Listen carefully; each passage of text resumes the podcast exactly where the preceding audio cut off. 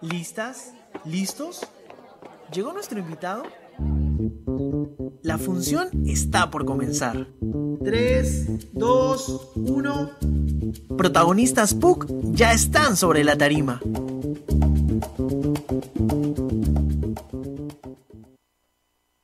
Bienvenidos a Protagonistas, un programa de conversación con los personajes que dejan el nombre de nuestra universidad en alto. Mi nombre es Sebastián Blanco y estoy un martes más con Guillermo Gambini descubriendo las historias más allá de nuestras aulas. Hoy estamos con Jimena Paredes, a quien vamos a entrevistar en unos momentos. Antes de comenzar con Jimena, presento a mi compañero en el consultorio. Hola Guillermo, ¿cómo estás? Hola Sebastián, hola Jimena, muchas gracias por estar acá y muchas gracias a nuestros sintonizantes. Es un gusto poder estar en el estudio del Fundo Pando con Jimena Paredes, estudiante de Derecho, practicante en uno de los estudios más importantes de la ciudad y alumna de nuestra universidad que ha creado un proyecto periodístico independiente en redes sociales muy interesante. Gracias por estar esta tarde con nosotros Jimena y un gusto poder conocerte. Hola, ¿qué tal chicos? Muchas gracias por la invitación. ¿Estás lista? Porque es turno de iniciar este viaje de una hora. Sí, totalmente lista. Hablemos un poco entonces de tus vivencias en la universidad. Eh, ¿Cuál es tu primera anécdota aquí? Quiero preguntarte, ¿cómo te decantaste por estudiar Derecho en la PUC? Mm, es una muy buena pregunta. Yo soy de Arequipa, eh, entonces en mi tercer, cuarto año de secundaria, sí o sí sabía que quería estudiar Derecho, mi mamá es abogada. Eh, fui mapeando algunas universidades en, en, Arequipa, en Lima, en más lugares en general, y había dos importantes que me gustaron, entre ellas la católica, pero creo que el factor que me hizo, hizo que yo eligiera la católica fue algo que siempre me ha gustado de todos los espacios que comparto, de todos los espacios a los que intento ir, es el hecho que hay mucha, muchas personas de todo tipo, con todo tipo de historias y con todo tipo de experiencias. No solo estás encasillado en wow, estoy en un grupo de personas que tienen tal visión de la vida y por lo tanto nunca se va a llegar a discutir, a debatir o a contar, sencillamente para armar un proyecto o incluso para estudiar. Entonces, lo que sí me había dado cuenta Católica, porque ya había venido anteriores veces para competir en Moon, porque yo hacía modelo de Naciones Unidas, en Católica, em, me había dado cuenta que eso tenía la población estudiantil de Católica, que todo el mundo tenía algo que por decir, algo que contar, y eso creo que enriquece las clases, los debates, las participaciones en clase. Me encantó y ahí dije que quería estudiar acá. Claro, y justamente tienes experiencia ya con el boom. ¿Cómo dirías que fueron tus primeros días como parte de la comunidad PUC? Mm, virtuales, porque yo fui, entré a la universidad como cachimba virtual. Entonces, me acuerdo que la primera semana era un poco raro porque tenía que entrar en Zoom. Ya estaba acostumbrada por el colegio, porque hice mi último año de colegio virtual también. Pero quería, obviamente, como creo que muchas personas, vivir la experiencia universitaria, almorzar con mis amigos, estudiar en los cubículos. Lamentablemente no se pudo, pero creo que la virtualidad sí ha, nos ha dado algo que tal vez no habíamos pensado antes y es que es la constante comunicación con varias personas al mismo tiempo. Y que tu grupo de amigos necesariamente no tienes que estar definido en uno, sino que pueden haber más y más y conectarte con ellos de la misma manera. Creo que eso, dentro de los primeros días que estuve, que estuve en la universidad, fue como que virtualmente, fue algo que, que me gustó bastante. Y también los profes al menos no tenía nada con qué compararlo en presencial porque no había estado en católica presencialmente como alumna, pero sí eran buenos, me gustaba cómo enseñaban, sentía que no había un distanciamiento entre, entre lo virtual y lo presencial, aprendía, eran los mismos contenidos creo que yo buenos, y sí, así definiría mi experiencia. ¿Y realizaste esas clases desde Arequipa o las hiciste desde Lima? Eh, las clases virtuales, sí, desde Arequipa como, bueno, yo soy hija mayor en mi familia, entonces, y la única mujer, entonces mis papás tenían un poco de preocupación por eso, porque yo iba a tener como 17 años y me venía a Lima sola, claro. sin nadie, porque mis papás estaban, toda su vida allá en Arequipa, entonces fue como que aprovecharon esa oportunidad para que yo me quedara, más tiempo con ellos, ¿no? Y sí, me quedé en, en Arequipa toda la virtualidad y recién eh, vine acá por las clases presenciales, que ya era obligatorio. Claro, y justo eres de la generación que empieza en la virtualidad y mencionas que te gustó en un inicio ese, ese gusto prosiguió, por el contrario, te aburriste conforme pasaba el tiempo. Conforme pasaba el tiempo sí me aburría. Llegó un punto en el cual siento que muchas personas pueden decir, wow, me ha beneficiado mucho porque ya no tenía que ir a la academia universitaria porque en esa época yo estaba en quinto, entonces me tenía que preparar para postular a la universidad. Pero siento que el decir que, wow, nos ha beneficiado tanto, no, no hace, no es igual equiparar el sufrimiento que han, o sea, que han tenido las demás personas en el Perú por perder a seres queridos y demás cosas, el trabajo, etcétera, ¿no? Entonces al inicio sí me sentí un poco cómoda con la virtualidad y que me hacía la vida más fácil, pero, pero no, progresivamente pasaba, me abrumaba las noticias, me ponía muy triste ver cómo las personas eh, sufrían y ya después también no podía ver a mis amigos, no sabía dónde estaban. Y más allá del celular, más allá del Zoom, quería verlos, ¿no? Y abrazarlos. Entonces ahí, ahí me fue desgastando un poco, pero bueno, intenté llevarlo con otras cosas, hacía ejercicio, pintaba mandalas, que me encanta, veía mis musicales porque llamo al teatro musical, y, y así la pasaba bien. Supongo que también, bueno, cuando uno es cachimbo tiene una T, ¿no? Entonces tener una T virtual supongo que era algo Sí, diferente, ¿no? Pero sí, también sí. difícil, ¿no? O sea, la, la necesidad o las ganas de Sí. interactuar con las personas en presencial, ¿no? No estaban, no se podía. Sí, totalmente. Eh, no sabía que había ca- en Católica T, me había dicho. y Yo estaba con, ¿qué es una T? ¿Qué es una H? Luego dije, ¿por qué no toca H? Luego me dijeron que era para ciencias. Y yo. ¿qué? Y bueno, me uní al grupo de WhatsApp y ahí conocí a algunas personas que al día de hoy son, siguen siendo mi grupo de amigas, ¿no? Eh, pero fue bonito, una bonita experiencia. Me hubiera gustado que hubiesen sido las cachimbadas presenciales. Pero, pero dentro de todo lo supimos manejar bien, creo yo. Claro, ¿y cómo, es, eh, cómo formas una relación con tus amigos durante, vir- este, durante la virtualidad? O sea, a mí, por ejemplo, se me hizo muy difícil. Claro. Siempre he sido una persona muy conversadora y muy sociable, por así decirlo. Entonces yo entro a la conversación, digo, hola, ¿cómo estás? Entonces en virtualidad yo sabía que muchas personas no tenían ese, o sea, ímpetu, ese sentimiento. Entonces yo les escribía por WhatsApp, oye, me gustó tu comentario, o lo que dijiste en clase, o qué linda tu foto de perfil y tal, tal, tal. Y así nos hacíamos amigos poco a poco. Y hacíamos Zooms, yo amo los Zooms de estudio. O sea, yo vivo en los Zooms de estudio. Prefiero mil veces hacemos Zooms de estudio que hacer otros tipos de Zoom. Porque estudias, pero a la vez hay tiempo para conversar y así. Entonces, así formaba amistades. Creo que el Zoom de estudio de verdad forma amistades. Y con mi grupo de amigas que, que estamos ahora, hacemos, hacemos siempre, siempre, siempre, siempre. Ahora se han puesto presenciales, pero igual sigue, sigue esa dinámica. En parciales al menos lo hemos estado haciendo. Eh, todo chévere. Ahora que, bueno, que las clases son presenciales, ¿cómo ha sido este proceso de tránsito, ¿no? De paso de lo virtual a lo presencial. ¿Te ha costado adaptarte? Mm, Sí, o sea, lo presencial, creo que la gente pierde la costumbre de, digamos, estudiar presencialmente, ¿no? Es diferente, sí. muy diferente estudiar presencialmente que virtualmente. Hay un proceso, no sé, más demandante mentalmente porque tienes que memorizarte unas cosas, pensar, acordarte eso en el examen.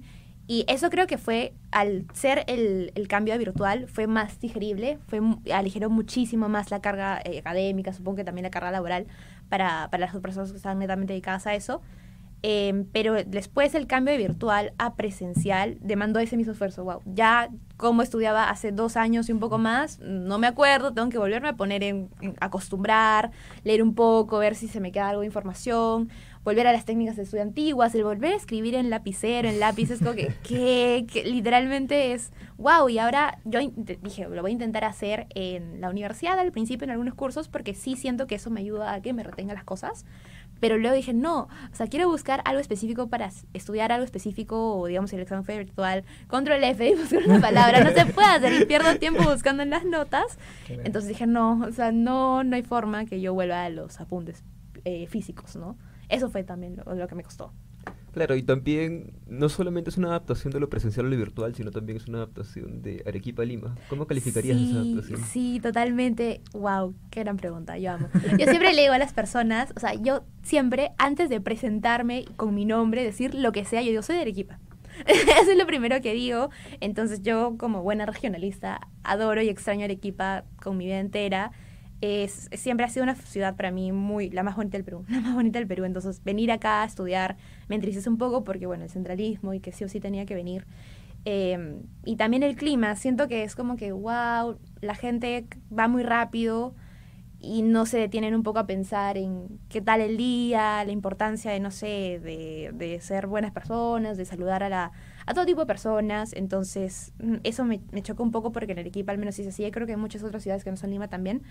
Y, y también que a veces siento que es como que todo está muy programado y muy automatizado y, y, y eso nubla un poco lo que es humano. No sé, así lo, así lo escribo yo, lo he comentado con mis papás, porque no me siento en calidez de hablar, wow, ¿cómo te fue en tu día? Y así, porque todo está automatizado, pero bien, allá me estoy acostumbrando. Eh, ¿Recuerdas alguna anécdota que te haya marcado en el tiempo que llevas en la universidad? Quizá con amigos, quizá con padres, no sé. Sí, em, creo que lo que más me ha marcado ha sido mi, o sea, mi etapa de cuando mi mamá vino acá, mis papás y me dejaron y de ahí se fueron. Wow, esos primeros Claro. tres días, cinco días, yo, ¿qué hago? o sea, estaba como que, wow, me levanto, no hay nadie, como, no hay nadie, me estoy yendo, regreso a la casa y no hay nadie. Eso siempre me he definido como una persona un poco fría, un poco como que, bueno, no, no estoy mucho de abrazos y de besos, pero sí, eso sí me, me chocó, eh, porque no tenía nadie que me reciba en la casa y creo que es lo que siempre intento, o sea, es una anécdota que ahora ya no me pasa porque ya lo, o sea, ya lo paso y ya me acostumbré, pero sí es algo que, que me queda y le digo a las personas como que si te quedas acá te va a pasar eso los primeros días pero de ahí te acostumbras es mi mayor anécdota y que se me quemaba toda la comida yo- porque yo soy pésima cocinando o sea todo se ponía de humo horrible eso es lo, mis vivencias mi vida mi vida como foránea. Claro, y comentabas que tenías ya una experiencia con el boom antes de ingresar a la PUC. Sí. Este, ¿Qué crees que ahora, ya como estudiante misma, qué crees que te aporta estudiar en la PUC? Bastantes cosas. Eh, bueno, estoy en letras, en mi último ciclo de letras, pero voy a derecho en la católica, que creo que es una de las carreras más representativas, al menos que tiene la universidad. El ser alumna PUC, me, cuando yo voy, sobre todo con personas que probablemente digan Arequipa, mis amigos de Arequipa, la gente de Arequipa es como que soy alumna de tal carrera en la PUC, en la católica de, de Lima, por así decirlo, y y se sorprenden porque dicen, wow, eh, sí, es la mejor universidad, es, supongo que es un poco difícil ingresar, la carga académica es más demandante, es la carrera de Derecho, y hay un cierto nivel de, o sea, de respeto o algo por el estilo, que no debería pasar porque en realidad todas las universidades tienen algo muy bueno y en sus carreras especializadas, pero sí siento que te genera ese valor agregado, no solo a nivel laboral, sino también cultural, social, que pasa con todo el mundo. Le dices a cualquier persona que eres de Derecho a la Católica y se queda, ah, bien. Hablemos un poco más de, de tu proyecto. ¿Cómo y cuándo surgió la idea de hacer este periodismo informativo? Ya, eh, surgió con el tema de las marchas de Merino. Me acuerdo que era un, el mismo día que explotó, un día, no, un día antes, cuando explotó todo el tema de las marchas y la gente se agrupaba, porque yo veía que, que las personas sí informaban a través de, de post en Instagram, que tenía mucha información acumulada y yo, wow, era una estudiante que quería pasar rápido la información y entre todo creo que a muchas personas, a la gran mayoría de personas les, le interesa lo visual, lo que es atractivo. Ves un video que wow es impactante, te quedas ahí en vez de leer el texto de qué pasó, eso es obvio. Entonces yo decía, si, que, yo, si yo quiero que esta noticia sea más rápida o difundir tipo de ayuda más rápido, pero que también sea impactante y que la persona no solo eh, scrollee hacia abajo y se, se olvide la noticia, lo voy a hacer a través de stories, porque al menos en mi percepción no había visto en las cuentas que seguía que gente informara a través de stories. Eso sí, no había visto. Y yo dije, bueno, lo voy a empezar a hacer. Y lo hice. Y mucha gente me empezó a seguir, me empezaron a seguir. Y dije, wow, wow. Era mi cuenta eh, personal, la personal donde yo subía mis cosas. Había fotos de todos mis amigos, mi familia, todos. Y fueron, o sea, fueron bastantes personas y ellos me ayudaban, me decían, miras esto, miras lo otro. Yo me acuerdo que la primera parte, cuando subí stories, era demasiado rosado y full gifs. Y yo, wow. O sea, ahora lo veo y digo, wow. O sea, que creo que me pasó un poco de, de muchos adornitos. Pero la gente me fue ayudando progresivamente y ahora creo que es un estilo un poco más sobrio que dentro de todo hace que también visualmente te dé más ganas de ver y no lo sientas muy pesado. Sí, ¿cómo dirías que... no se me ocurre nada ahorita. Eh, ¿Y por qué escogiste tú entonces pasar de una voz de búsqueda de información a ser una voz activa, a supeditar esa información a los demás? Ajá, em, porque, o sea, como, como te dije, siento que el acumular las cosas, o sea, el de hecho como que comprimir la información, acumularlas y así como que ser un agente que informa a los demás, o sea, de acuerdo a, las- a los jóvenes que me vean más que todo, de una manera que ellos conozcan, me hace una voz activa y creía que así impactaba más a las personas. Y era más fácil repostear, era más fácil comentar, e incluso que ellos mismos se animen, porque había muchas personas después de eso que, y páginas que empezaron a hacer lo Claro. mismo. Entonces, yo feliz porque genial, es una forma de informar, es una forma de etiquetar más rápido, de que la gente repostee y entre, o sea, apriete el story y entre tu perfil, por ejemplo, ¿no? Y te siga y vea lo que tú también haces. Tal vez eres otro activista y wow, de los animales, digamos, ay, te sigo también. Siento que esa complicidad que se tiene es lo que, como voz activa, me ayuda a, transmitir, o es lo que dejo. Bueno, es momento de ir a cortes comerciales en Radio Zona PUC, pero al regresar seguiremos con Jimena Paredes y comentaremos sus próximos proyectos. Volvemos en un minuto. En Protagonistas PUC te contamos lo que en ninguna otra presentación verás. Nos metemos Tras bambalinas.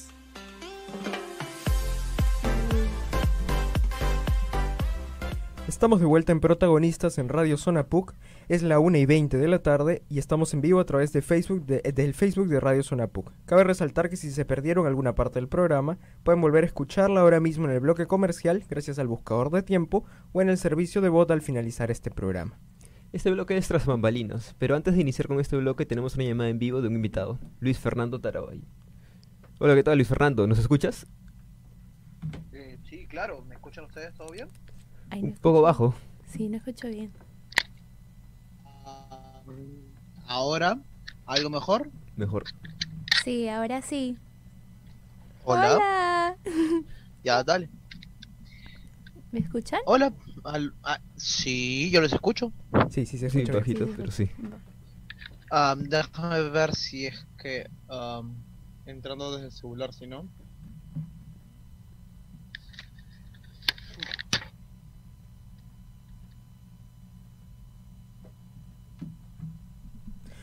Bueno.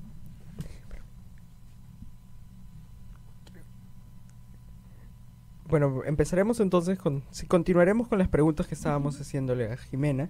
Estábamos hablando de tu proyecto. Eh, más allá de lo de stories, ¿por qué específicamente realizarlo a través de Instagram? Buena pregunta. Creo que en ese momento Instagram Ahora sí. Uy, ya les... Volvió, volvió, Uy, volvió. Volvió. sí. Hola Luis, ¿qué tal? Ahora. ¿Me escuchan? Sí, ¿no? Sí, a mí sí se me escucha. Sí, sí, sí te escucho bien. Ok. ¿Sí? ¿Me escuchan? Sí, Sí, ahora sí. Sí. Sí, ahora sí. Eh, bueno, al- a los años, felicitaciones, Jimena, por tu... Hola. Perfecto. ¿Todo bien? Sí, ahora Sí, sí, ahora todo sí. bien, te escuchamos perfecto. Hola Luis, ¿me escuchas? Luis Fernando. Sí. ¿Qué ¿Me ¿Qué- escuchan ustedes? Sí, sí, Sí, te sí. escuchamos bien. Ujú. Queríamos preguntarte qué recuerdos tienes de Jimena.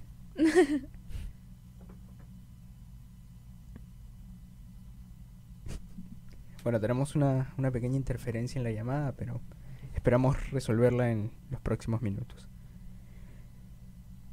Bueno, no, sí, sí se escucha. Ya, Ahora sí. volvió. Perdón, sí. sí, sí, te preguntaba qué recuerdos tienes de Jimena.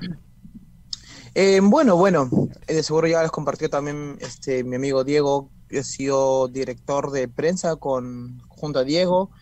Y para, ya, ya pasaron unos tres años, Sí. sí, casi tres, cuatro años, así que podría decirle secreto de que ya apenas, apenas fue el primer día. Y dijimos, no, la verdad es que eh, de frente dijimos, no, es la mejor, así que ya de frente el ves, pero vamos a encaletarlo un poquito más disimulado. Ay. Pero, pero pucho, o sea, fuera de broma, este, revisando, revisando, no estoqueando, es diferente. Eh, tu Instagram, los posts que tienes, es como que miércoles, sí, no creo que se me de gusto Ferrando, pero pucha, o sea, Diego y yo le descubrimos, pues, o sea, y mira todo lo que ha, todo lo que ha aumentado. Y sí, muchas veces decimos, oye, sí, de que el Moon ayuda a las personas, y ahorita me estoy tirando, disparando los pies para que no me invitan a, a más Moons, pero este, yo creo que aquí va más al hecho de que las personas, en este caso como Jimena, si tienen un talento innato y saben desarrollarlo, pucha, no necesitan del Moon, nada más necesitan, como les dije, desarrollarlo y es lo que ha hecho Jimena. Qué lindo, muchas gracias Luis. ¿Cuáles crees que son las características que hacen que Jimena resalte por, por el resto de personas? Hola, Luis. Hola, sí, am, bueno, ¿se me escucha? Sí, sí. Perfecto. Bueno, yo empezaría definitivamente con el área de el empeño, porque muchas personas en el, en el mismo comité se quedaban a media caña, no tienen muchas ganas, y la verdad es que yo tampoco tengo muchas ganas, pero ella estaba todo el tiempo animada, proactiva, y animaba bastante no solamente este, la- el comité y los otros comités, sino también a los mismos directores nos animaba. Decía, oye, sí, tal vez esta mesa tiene, tiene futuro. Ahora, el segundo punto que alabaría de Jimena es su eh, la innovación. ¿Por qué? Porque, pucha, muchas veces nada más otra persona se pone una foto sin editar así nomás y ponen, no sé, pues, este, último minuto, tal, tal, tal. Sino ella veía la manera de darle la nueva vuelta a la tuerca y hacerlo, no solamente las notas eh, de prensa ahí en el Pokémon, sino también sus, en sus posts en Instagram, y que es algo totalmente novedoso, y es súper, súper chévere y eh, agradece, que se puede agradecer para verlo. Claro, ¿y tú quizás le diste algún empujoncito por ahí? Bueno, bueno, bueno, modestia. No, no, fuera de broma, este, no, la verdad es que este Jimena ha sido de las pocas del, eh, pocas delegadas de que puedes, pueden decir a un director, oye, tal vez no te prende la fe en la humanidad y en el mundo. Sí hay delegados que todavía valen la pena. ¿Quieres algo que decir, Mena? Sí, No, o sí, sea, totalmente. Totalmente. Ay, ¿me escuchas, Luis? Sí, ¿no? Sí, sí, sí, no, decía que totalmente sinceros y sin ya sin fuera de bromas. Este, no, la verdad es que yo no puedo meterme más créditos porque todo, todo lo que ha hecho Jimena desde que estaba como delegada escolar, porque tengo como delegada escolar, hasta ahora es 100% producto este Jimena Paredes, no, no, no, no es, no es nada Luis Tarabay. Tal vez Diego Dupont, pero Tarabay. Ay, muchas gracias, Luis. Soy, estoy yo acá. Pero muchísimas gracias por tus comentarios, de los valoro mucho. Siento que, o sea, así como tú bien dices, la experiencia que hemos tenido juntos del comité de prensa en escolares, que de hecho fue uno de los últimos que hice en Moon, porque ya después me dediqué a facultear, ya no mucho como delegada, pero, pero sí, siento que ese Moon me enseñó bastante, porque era mi primera vez en prensa y, y dentro de todos los directores, de los directores que más recuerdo haber tenido en, en mi ven han sido tú y, y Dupo. Eh, me alegra saber de que te ha gustado mi empeño porque decía, creo que le estoy cayendo espesa a Diego y a Luis porque cada No rato dije estoy- que no. No dije que no. porque estaba yo saltando con mi abrigo rojo y estaba ya, les voy a dar los volantes del día. Y dije, wow, Dios mío, creo que le estoy cayendo espesa. Pero no importa, voy a seguir. Y, y ya, pero en verdad lo, lo, lo aprecio bastante tus comentarios. Eh, siento que has sido una persona que sí me ha dado muy buenos consejos que en verdad los sigo aplicando hasta el día de hoy. Eh, en verdad, espero volver a verte pronto presencialmente ahora que ya estoy estudiando en Lima, así que ojalá nos podamos coordinar para vernos un día. Muchas gracias por, Sí, por tus comentarios. Sería, sería perfecto. A ver si también este, la organización de la, de la Católica me deja entrar algún día de nuevo de regreso, por favor. Pero no, fuera de broma, no, sí sería genial. Un saludo. Bueno, Luis Fernando, un gusto escucharte. Muchas gracias por llamarnos. Nos vemos, nos vemos. Chao, Luis. Cuídate. Chao, chao. Chao, gracias. Bueno, Mena, estábamos hablando de tu proyecto, entonces eh, te preguntaba por qué escoger realizarlo específicamente por Instagram. Eh, sí, o sea, eh, me, me gustaba mucho la pregunta porque en ese momento, al menos TikTok ya tiene bastante, bastante revuelo. Es muy, una, una red social que, por ejemplo, si yo empezara ahorita, lo haría en TikTok. Pero en ese momento siento que sí tenía bastante fama e importancia, pero no tanto como Instagram, porque dentro de todo Instagram tiene más cosas, no solo eh, visuales, sino también de alguna u otra manera necesitas textuales y uh, un poco más explayarte. Y eso es lo que les decía, ¿no? O sea, todo entra más por la vista, por los ojos, pero siento que lo textual no se puede dejar de lado. Y, y eso tenía Instagram, tenía bastantes opciones y mucha gente lo utilizaba. Ya creo que está descartado Facebook porque ya nadie, absolutamente nadie utiliza Facebook. Twitter, o sea, sí, pero no para informar, solo para hacer hilos. Entonces, como que si se te ocurre un hilo ya está. Pero Instagram me parecía que era muy completo, entonces decidí hacerlo por ahí. Y poco a poco fui eh, evolucionando para usar los reels, porque recién aparecieron. Y las cosas, unas guías que quiero usar pronto, un tipo de guías que creo que he visto en Instagram. Al menos he visto para hacer recetas y así, me gustaría hacerlo. Eh, y luego como que ya hacía TikToks en mi perfil privado, pero de cosas informativas lo descargaba y lo subía a Reels, ¿no? En formato de Reels de Instagram. Y así como que mapeando uno que otra cosa, ¿no? Y si aparece alguna red social en el futuro, también podría usarla, si veo que es conveniente, pero efectivamente Instagram creo que es una plataforma súper fácil de utilizar y sobre todo una que ya está en auge. Que tiene mucha gente que está conectada. Eh, ¿Por qué dirías que este contenido, tus cápsulas informativas, son atractivas para el público? Mm, yo creo que hay dos motivos, tanto por las stories como para los, para los posts y los reels en este caso, ¿no? Las stories porque, como dije anteriormente, son el contenido chiquito en algo visual que normal lo ves, ah, ya, wow, o sea, ni siquiera tienes la, el tema de ingresar al perfil de la persona, buscar qué ha puesto, leer la descripción, no, solo entras, aprietas un circulito de, de, las personas que sigues y te aparece ya mi story. Entonces, si te interesa, lo puedes ver, lo puedes republicar, le puedes poner corazoncito, la puedes compartir. Entonces, siento que es lo que ha hecho que se difunda más rápido y que por lo tanto más gente se interese por eso. Ahora, en los posts, yo no. Algunas veces suelo hacer que, ya, no sé, día de tal cosa. Y hago más posts, entonces giras y giras, es, o sea, el, el slide y y ya puedes informarte un poco más. Pero normalmente hago un post donde está literalmente solo el título, eh, la imagen y escribo, ¿me entiendes? Entonces, eh, eso es rápido, como que ya, ya sé qué pasó y solo leo la fuente y ya está. Y en el caso de los reels me, me, parece interesante porque resumes todo y es ya no tienes que el desgaste visual tal vez de leer, porque creo que en redes sociales lo que he aprendido es que todo tiene que ser más rápido y no tiene que desgastar al espectador. Eso es lo más importante. No lo puedes desgastar, no puedes hacer que toda su atención se desvíe porque lo necesitas. Entonces, si yo te lo cuento, ya no tienes que leer y solo tienes que escuchar y ver las imágenes, ¿no?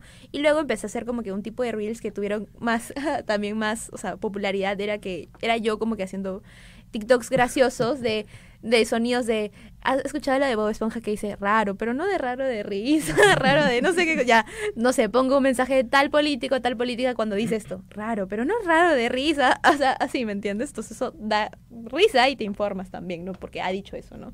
Y así. Es un poco complejo, ¿no? Tratar de resumir lo que acontece en nuestra sociedad o en general en el mundo en tan poco espacio para darle al espectador quizá la carnecita de lo que ocurre, ¿no? Sí, totalmente. Siento que eso eh, llevé, o sea, sí o sí quería llevar cursos de comunicación en, en letras, en mi paso por letras, y siento que este dinamismo, rapidez, inmediatez que tenemos de las redes, redes sociales, los medios de comunicación, todo en general, también tiene un tipo de daño, porque hace que la gente está acostumbrada a lo rápido, no analiza, no, no sé, no se cuestiona. Siento que eso es peligroso, pero dentro de todo también agiliza que al menos tal vez no, sab no sabrás toda la noticia, pero sabes un poquito y ya sabiendo un poquito estás un poco más en contexto. Claro, y justo estamos en una época en donde las personas no saben por dónde iniciar eh, a informarse políticamente uh -huh. y sí. donde es difícil generar confianza, ¿no?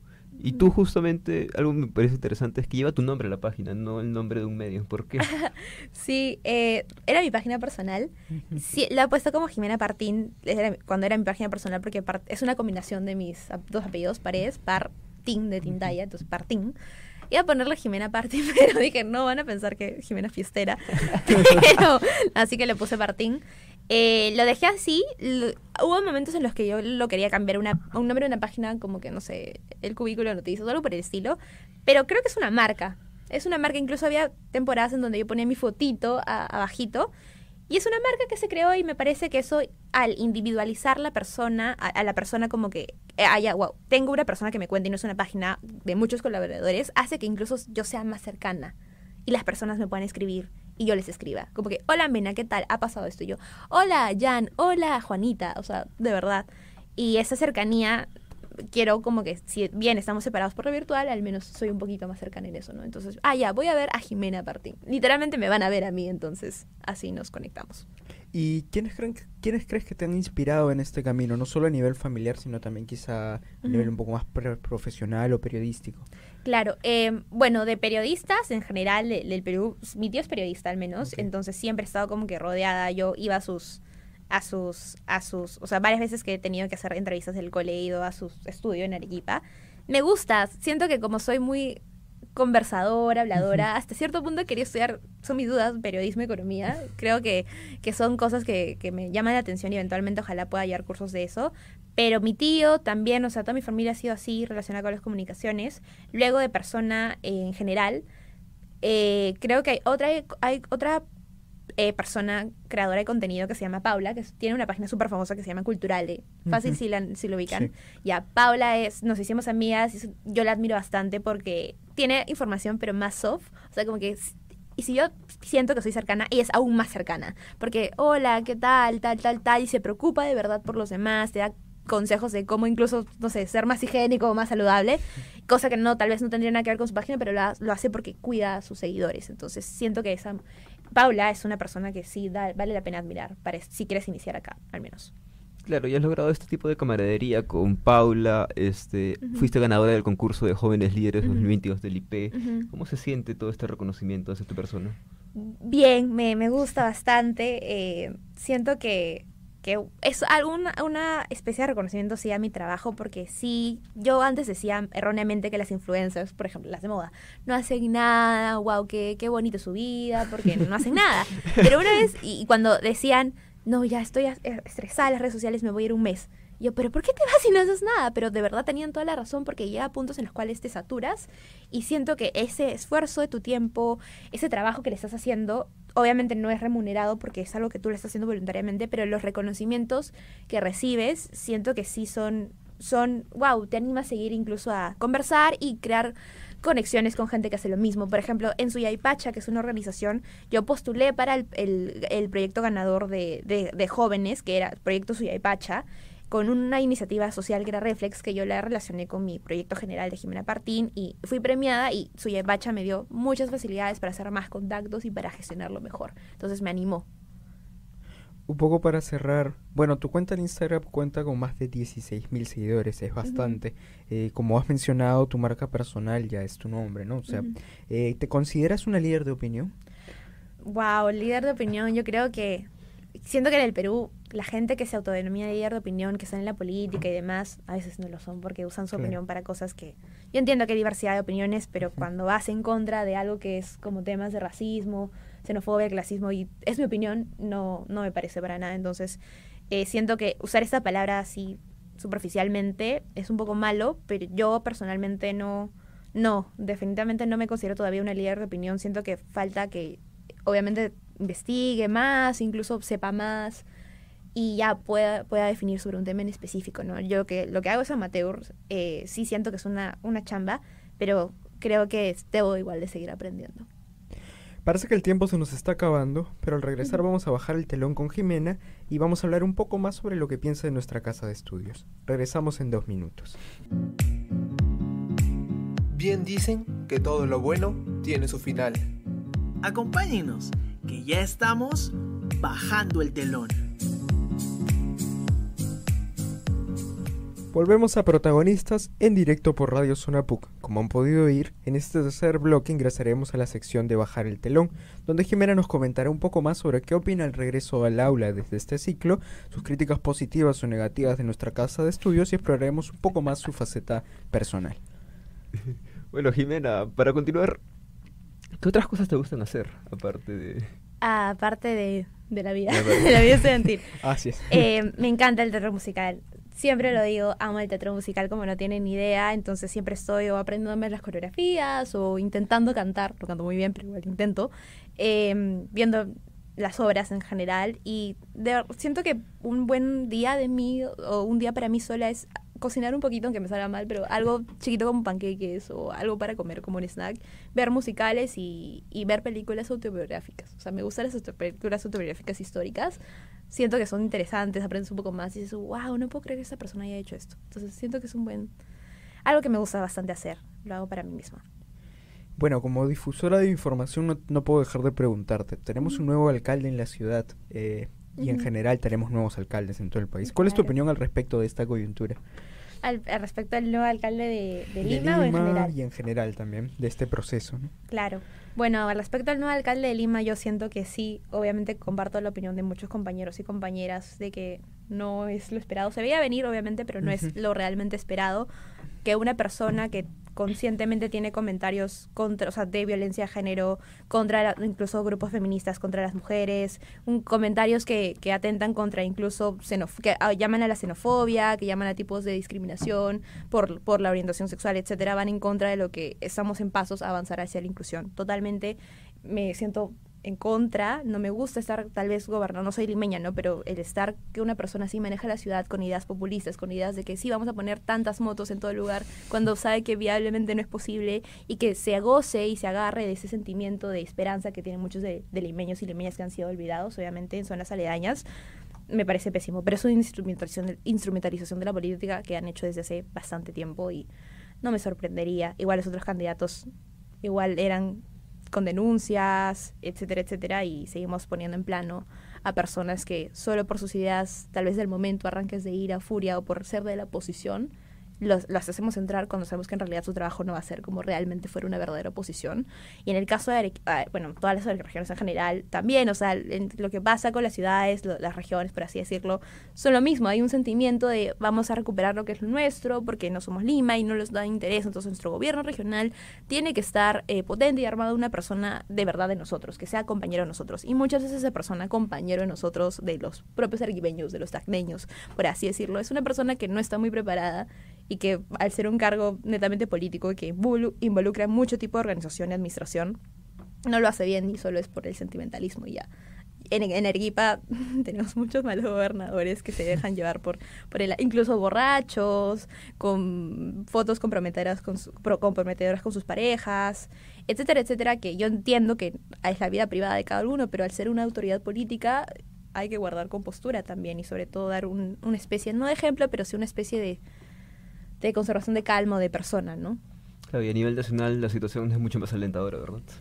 Claro, o sea, a nivel nacional es, wow, me parece que la destrucción del aparato estatal, de todo lo tecnocrático, que, que wow, que los ministerios, hablando específicamente, ha sido completamente abrumadora. Creo que muchos profesores con los que yo estaba hablando coinciden en que sí, nunca se ha visto este tipo de destrucción, de, de avasallamiento, que creo que sería la palabra correcta, de cargos tecnocráticos, totalmente tecnocráticos y que lamentablemente son como que puestos a dedo, y no son meritocráticos, porque necesitas un equipo de tu confianza si quieres entrar a la política, entonces me, apena bastante. O sea, no le vemos los efectos ahora quiero que muchas personas consideren eso. No ves los efectos ahora, pero en un futuro sí los vas a ver. Y el buen camino que digamos, como, no sé, los, las instituciones como el Ministerio de Finanzas, el BCR, que son muy buenas instituciones, poco a poco se van degradando y ya no tenemos ese, ese espacio o ese impulso de mejora que teníamos antes. Eh, ¿En qué otros temas crees que como sociedad deberíamos poner nuestra atención?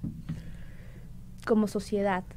Creo que uno de los principales temas es, para mí al menos, la conservación, muchas veces la conservación ambiental. El tema del medio ambiente, siento que se ha dejado tanto de lado que seguimos evolucionando con la tecnología y más progreso y más progreso y nos, nos, nos damos cuenta que que lo natural también importa. Y hay nadie, absolutamente nadie, ningún político en estos debates, campañas, elecciones, dan énfasis o hay un plan de trabajo sobre este tipo de recursos naturales, conservación de recursos naturales, medio ambiente o actividades que inciten a los propios ciudadanos, a los pobladores de reciclar, de cosas tan sencillas como reciclar, ya botar la basura en donde tiene que estar, no, no consumir plástico, reutilizar, baterías recargables, esas cosas que pueden ser simples y que son actitudes de día a día, no se hacen y tampoco se incentivan y si esas cosas no se incentivan y se hacen, mucho menos cosas a gran escala como conservación, no hay forma, o sea, no hay.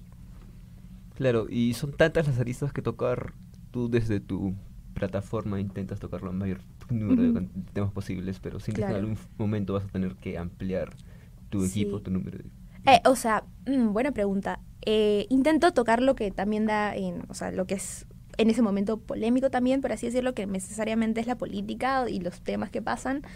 Eh, hay veces en, donde sí me he sentido un poco incluso impotente por no abarcar todo, que justo estaba pasando, no sé, el tema político y justo había un tema de, de mm, no sé, de violación, por así decirlo. Entonces, estaba haciendo tal, tal noticia, cómo, cuál noticia sacar primero, cuál noticia sacar después, cuando las dos eran iguales de importantes. Entonces ahí sí me, como que me sentí impotente pero sí considero, igual con lo que te dije, lo de la marca, siento que el tener más personas en el equipo un poco me saca de mi lado de ya soy a una visión de ya, como era mi página, entonces entiendo que yo voy a intentar definir la línea de la página. Y no me gustaría esa relación vertical de no, primero tiene que pasar por mí, de ahí por ti. No, no me gustaría eso, entonces no lo trato de hacer por eso. Siempre intento darme un tiempo, a pesar de la universidad, como que, que sí te consume bastante y otras actividades. Intento, intento y, y, así al menos estoy funcionando. No sé qué pasará más adelante, tal vez me pueda animar porque ya saben que hay que hacer un proyecto en general, pero no lo descarto. Vamos por otro lado, ¿qué es lo que más te gusta de estudiar en la PUC? Mm, lo que más me gusta. Creo que de la PUC en general, esta visión que tienen los profes, todos los profes sobre pensar más allá. yo sé que hay muchas críticas a la universidad, de que la universidad tiene determinada tendencia política, determinada ideología política, pero yo siento que no es así, sino que de verdad cuestiono cosas que tal vez ya las había cuestionado antes, pero no al nivel que debería, al nivel académico que debería, considerando los datos que hay, que me ayudan, wow, realmente a desarrollar mi pensamiento, literalmente. Eso tal vez puede ser un poco eh, fuera del status quo al que estamos acostumbrados. Eh, y la gente, por lo tanto, la gente del exterior piensa que es una especie de ideologización cuando no es así, sino es que de verdad siento que ahora con la visión que le da la católica todos sus cursos, incluyendo los de matemática, eh, wow, me hacen ser mejor persona, ciudadano y humano y más consciente de lo que pasa y por lo tanto eso me va a ayudar muchísimo en mi carrera y en todas las carreras en general. Cuando tienes esa visión y creces con esa visión, puedo ser médico, contador, abogado, economista, periodista, pero sé que si alguien está pasando por algo malo, hay una consecuencia, hay una causa de esto y esto no es gratuito. Entonces, ¿qué puedo hacer yo con mi carrera para ayudarte? Me enseñó la, la universidad, porque la universidad me dijo que esto pasaba por esto, esto. Entonces, uso mi carrera para esto. Eso es, eso es lo que más me gusta de la universidad. ¿Y en qué cosas crees que podría mejorar? Hmm, eh, justo estaba hablando con unos amigos sobre en qué cosas podría mejorar la universidad y siento que la universidad, claro, esa es la mejor universidad del Perú, tiene una reputación que mantener, pero a veces se queda con esa idea de la reputación que mantener que hay, que instituir las instituciones, sí, y no nos da una especie de apoyo que tal vez podríamos necesitar y que por lo tanto que no lo recibimos y que sí, o sea, hay disposición de las autoridades, ya te escuchamos, pero realmente se materializan este tipo de escuchas. Eh, o sea, hay espacios para dialogar, etcétera, pero muchas veces, por más de que la universidad sea la más grande del mundo, la más chiquita, los profesores también, bueno, tienen su familia, sus vidas, su trabajo, etcétera, etcétera, entonces se olvidan, lo dejan de lado porque, bueno, fue un reclamo de un estudiante. Pero si se, si se agrupa a los estudiantes, obviamente, incluso, pero si se agrupa lamentablemente no pasa mucho, pero hay que hacer una especie de llamado de atención, ¿no? Y otra cosa que me parecía, lo comentaba con mis amigos, era que otras universidades del consorcio, por así decirlo, que es el lugar donde estamos más cercanos como universidad, la Universidad de Lima, la Pacífico, la Cayetano, tienen, creo que la respuesta a la pandemia, la respuesta que sigue vigente al día de hoy es mucho más humanista que la universidad. O sea, yo hablaba con gente, amigos que tengo en la Universidad de Lima, que, bueno, conociendo el estereotipo, digamos, de la, de la de Lima, por así decirlo, no aumentan la pensión o no aumentan las o sea, absolutamente las moras han quitado. La pensión, al menos que ahorita supuestamente estamos en una normalidad, no aumenta, sí, ahí creo que la van a dejar dos años más, entonces, ¿por qué, no? O sea, si esa universidad tiene una especie de estereotipo, un determinado grupo de alumnos, ¿por qué la nuestra, que sí recibe a todo el mundo, hace lo contrario? Y, dicen, no, es que ya no, no hay más dinero. O sea, creo que nuestro campus es grande, es uno de los más grandes, pero otras universidades también siguen construyendo campus y comprando espacios para construir, entonces también tienen gastos. Y, y al final no lo suben, o sea, o lo ven otras maneras de economizar o de ganar dinero, pero no a costa de los estudiantes. Quizá no hay una correspondencia entonces con esto, ¿no? Con esta práctica del humanismo y a veces las necesidades que tienen los alumnos, ¿no? O sea, no solo económicas, sino hay muchas personas que, bueno, no pueden solventar sus gastos, ¿no? Y no hay una política universitaria de becas generalizada ni nada por el estilo, ¿no? Claro, totalmente de acuerdo con, contigo. El tema de las becas me, me, da risa porque sí, yo siento que el crédito educativo es una forma de apoyo, obviamente, porque es un pago aplazado, etcétera, pero que el crédito educativo se mantenga como, ya, esta es mi ayuda, no vale tanto así porque incluso ya termino mi carrera y te voy a empezar a pagar, pero digamos que mi familia dependa de mí. Entonces... Ya tienes un ancla. Exacto. Entonces, bueno, tengo que seguir pagando la deuda de la universidad, sumado a que todavía no me puedo comprar, no sé, una casa, un carro, porque estoy con deudas, tengo que pagar a mi, a mi familia, mantenerla, ir al trabajo, pagar a la universidad mis seis años de carrera, mis cinco años de carrera. No me parece que sea una realmente política buena los estudiantes y lo de las becas totalmente sentido. O sea, hay, hay una monopolización de becas para determinadas carreras que yo entiendo que pertenecen a, por ejemplo, carreras que son más grandes y obviamente necesitan, tienen más estudiantes y por lo tanto hay más tipo de becas pero, pero igual, o sea, no he visto una iniciativa, al menos no he escuchado y no he investigado, o sea, no, no he visto al momento de, de conocer, así, cuando estaba viendo la página de la, de la pontificia, eh, que la PUC tenga como que reuniones con otras empresas, porque esas universidades hacen eso, reuniones con las empresas que patrocinan, para, no sé, carreras chiquitas o carreras como que facultades más pequeñas. Eh, no he visto eso. Entonces, por ejemplo, ingeniería biomédica, que la comparto con la que no, esa carrera es cara y no tiene ningún tipo, una o dos, pero no tiene más. Y tiene un gran, un gran plano de, estudiantes que vayan a estudiar esa carrera. Entonces, como que, ¿de qué estamos hablando, no? Y, y las becas que ya dejando de lado las, las patrocinadas por las empresas, etcétera, etcétera, que son propias de la universidad, están restringidas a un número que es muy pequeño en comparación de la gran población de universidad que tenemos. Y también, bueno, juegan con las escalas, a veces le cambian, a veces lo suben. Entonces, una persona que quiere postular dice, ya, yo tengo esta escala, digamos, mejoró todo el ciclo para lograr postular a la beca y de la nada la bajaron y luego le subieron la escala. Entonces, ya no puede postular. Y así juegan, juegan y juegan y juegan y más personas se desaniman porque dicen, bueno, ya ni siquiera voy a revisar la página porque hay menos, eh, hay menos escalas o la van a cambiar de nuevo, entonces no me molesto. Y eso. Claro, y justo mencionabas que quizás la forma en la que se puedan cambiar las cosas es por medio de agrupaciones, ¿no? Agrupándose los estudiantes. Tú desde tu plataforma que es grande de por sí, buscas de alguna forma cambiar toda esta situación. Sí, o sea, dentro de todo siento que hay determinados tipos de activistas que se concentran en, en determinados, en determinados grupos sociales o determinadas problemáticas. El tema de la universidad siento que sí es un tema que todas las personas agrupadas o incluso un grupo de personas que, que de verdad quieran hacer algo o quieran como que ya tengo esta iniciativa, la quiero proponer, si no me escuchan, bueno, voy a intentar de alguna otra manera o sea, integrar incluso a los propios profesores para que se unan a, un llamado de atención que hacemos. Yo, en al menos en mi comunidad, como estoy, o sea, yo me enfoco más en, la, en las noticias, en el término de medio ambiente, en el término de, de política, como dije, entonces no, o sea, generar juntas y agrupaciones. Eh, sí lo he hecho con el proyecto Reflex, que te digo que ha sido lo, de, lo premiado de lo suya y Pacha. Y también, ¿no? Una comunidad en WhatsApp, tenía una comunidad en Telegram en donde compartíamos noticias y así como que nos decíamos en las elecciones, por ejemplo, ya mira, hay que hacer esto, hay que hacer lo otro, hay que informar juntos por las por, por los candidatos y tal, tal, tal. Pero, pero ahí, o sea, ese es mi, mi punto de acción. Obviamente que la universidad varía completamente y es por el motivo y la razón por la que por la que al menos yo hablo de constantemente esos temas con mis amigos y mis amigas que también están interesados. ¿Qué crees que te ha aportado nuestra universidad para consolidar tu proyecto periodístico? Mm, ese tema de la conciencia, o sea, el que te dije, eh, eh, por ejemplo, ¿qué costaría que ya ponga, esto pasó con Juanito, y con Juanita también pasó esto, pero si no reflexionas, no solo en el post, hablo que en tu story en realidad, si no reflexionas por, por lo que ha pasado y no llamas a un cuestionamiento, incluso no invitas a los propios eh, espectadores a, con la cajita de comentarios, con el sí, no, que pueden marcar las respuestas, las opciones múltiples, la gente no se siente integrada y por lo tanto siente que no tiene voz. Y como no tengo voz para comentar en Instagram, ya bueno, no comento y no me involucro, pero si, si tú les haces esto, sí pueden hacerlo. Entonces, esto, ¿por qué salió? Porque yo siento que es importante escuchar a los demás por este nivel de conciencia en la que la católica ha, crecido y está vigente en todos mis cursos, hasta en la matemática, como dije anteriormente. Entonces, sí me parece que es algo que incluso le, le da valor a mi proyecto, ¿no?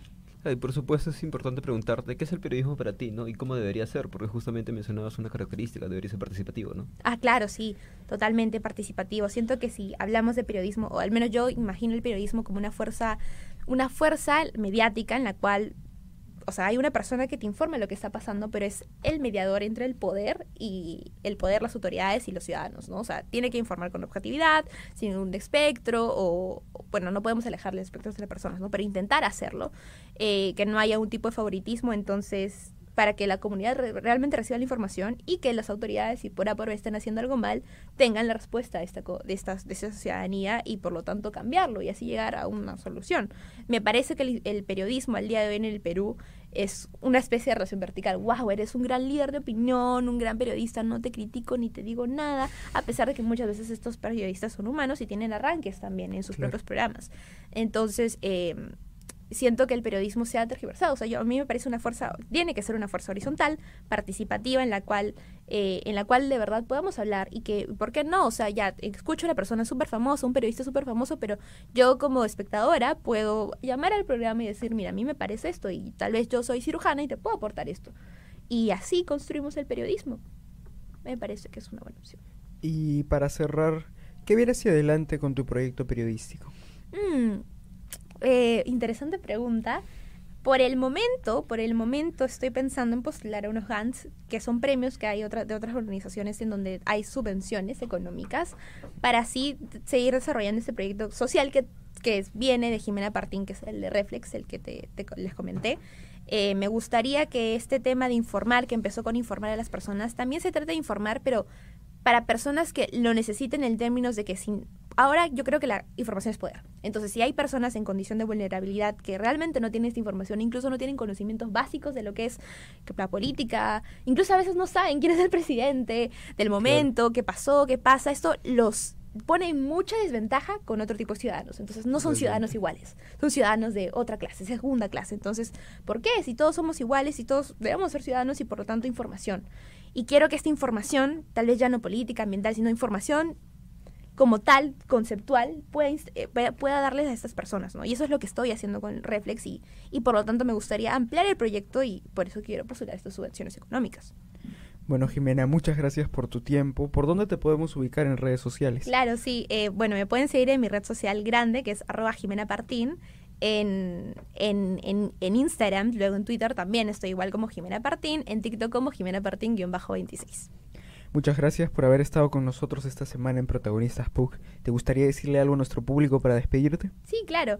Em, bueno, gracias, muchas gracias a todos por escucharme y recuerden de que la información, que si podemos compartir la información, más rápido será que esta sea democrática. Ha sido un gusto conversar con Jimena Paredes y contigo, Guillermo. Y bueno, nos encontramos la próxima semana aquí en Protagonistas con Emilio Carranza, periodista del medio deportivo de Chalaca. Chao, muchas gracias. Saludos. nos vemos. Gracias a todos.